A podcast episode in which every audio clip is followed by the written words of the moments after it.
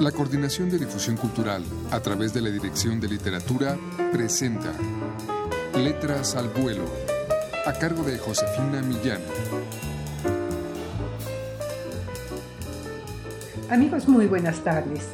David Roas, uno de los narradores que integran el volumen 10 de Solo Cuento, nació en Barcelona, España, y es autor de libros de cuento y microrelatos como Los dichos de un necio, Horrores cotidianos, entre otros, así como de novelas Celuloide sangriento y La estrategia del koala. Vamos a escuchar a continuación un fragmento del cuento Volver a casa.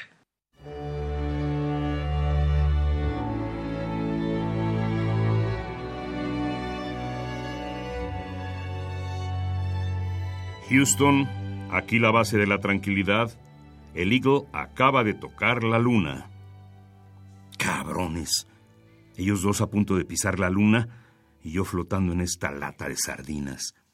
Si sigo escuchando la voz de Armstrong en mis auriculares, acabaré por hacer alguna locura.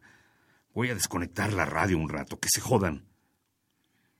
Todavía no he podido averiguar por qué Neil y Buzz fueron los elegidos para dar el gran paso y a mí me condenaron a esperarlos en la cápsula. A todos los que pregunté en Cabo Cañaveral me dijeron lo mismo, que la decisión venía de arriba. Puedo entender que Armstrong, como comandante de la misión, pise la luna, pero ¿por qué el otro ha de ser Aldrin y no yo? Ambos tenemos la misma edad, 39, como también Neil. Poseemos una gran experiencia en vuelos orbitales, aunque debo decir que yo he hecho un par de caminatas espaciales y él no. Incluso somos militares de alta graduación. Pero es él el que bajará, mientras yo me quedo chupando banquillo. Aunque algo me dice que en verdad todo es culpa de Conrad Bent, puto nazi. No me fío de un tipo contratado por von Braun y al que todos llaman Führer a sus espaldas, pero con cierta admiración. Demasiados nazis en la NASA y que no me vengan con que el tipo odiaba a Hitler y que trabajó para el Reich bajo amenazas. Menuda excusa de mierda. La he oído demasiadas veces en los muchos científicos boches que tenemos por aquí. ¿Casualidad o no? Armstrong y Aldrin siempre le reían las gracias a este tipo. Yo no.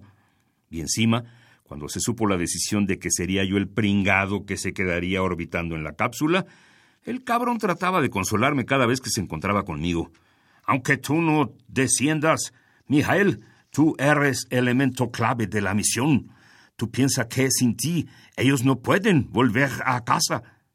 A casa. Tras cuatro días de viaje, ha llegado el gran momento. La verdad es que ha sido un suplicio aguantar a mis dos compañeros, que no han parado de hablar de lo que harían y dirían cuando pisasen la luna. Este es un gran paso para el hombre un salto gigantesco para la humanidad. Ay, joder. Si lo dije de cachondeo, y el memo de Armstrong se lo apuntó fascinado, y no ha cesado de repetirlo hasta el mismo instante en que el módulo se ha separado de la cápsula. 20 de julio, una fecha que todo el mundo recordará y celebrará como el inicio de una nueva era. El día de mi humillación. Sí, vale. Alguien tenía que quedarse en la cápsula, pero ¿Por qué yo, joder? Voy a conectar la radio de nuevo. Esos cabrones seguro que están a punto de pisar la luna. Y yo, mientras tanto, flotando a 111 kilómetros, eso marca el ordenador, del suelo lunar, más cerca de lo que nunca nadie ha estado, salvo mis agraciados compañeros. Lo que todo el mundo ha soñado alguna vez lo tengo en la punta de mis dedos y ahí se va a quedar. Armstrong grita como un condenado. Joder, Mike, ¿dónde coño estabas?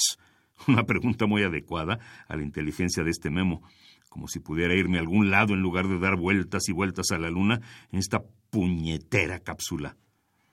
Lo tranquilizo y le digo, le miento, que la comunicación se ha interrumpido seguramente por culpa del viento solar. Armstrong me dice que llame a Houston, pues está a punto de abrir la puerta del módulo. Le noto acojonado Debe estar temblando como una florecilla. Seguro que a mí me pasaría igual, pero no puedo evitar reírme por lo bajini y pensar que se joda, que para eso es uno de los elegidos.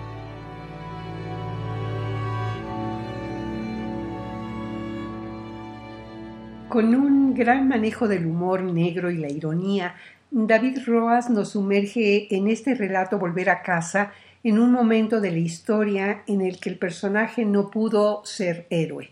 El volumen 10 de Solo Cuento, con 31 relatos de narradores hispanoparlantes, pueden ustedes adquirirlo en todas las librerías de esta universidad o llamando al 56 22 6202. Muchas gracias a Juan Estac en la lectura, a ustedes por su atención. Se despide de ustedes Josefina Millán.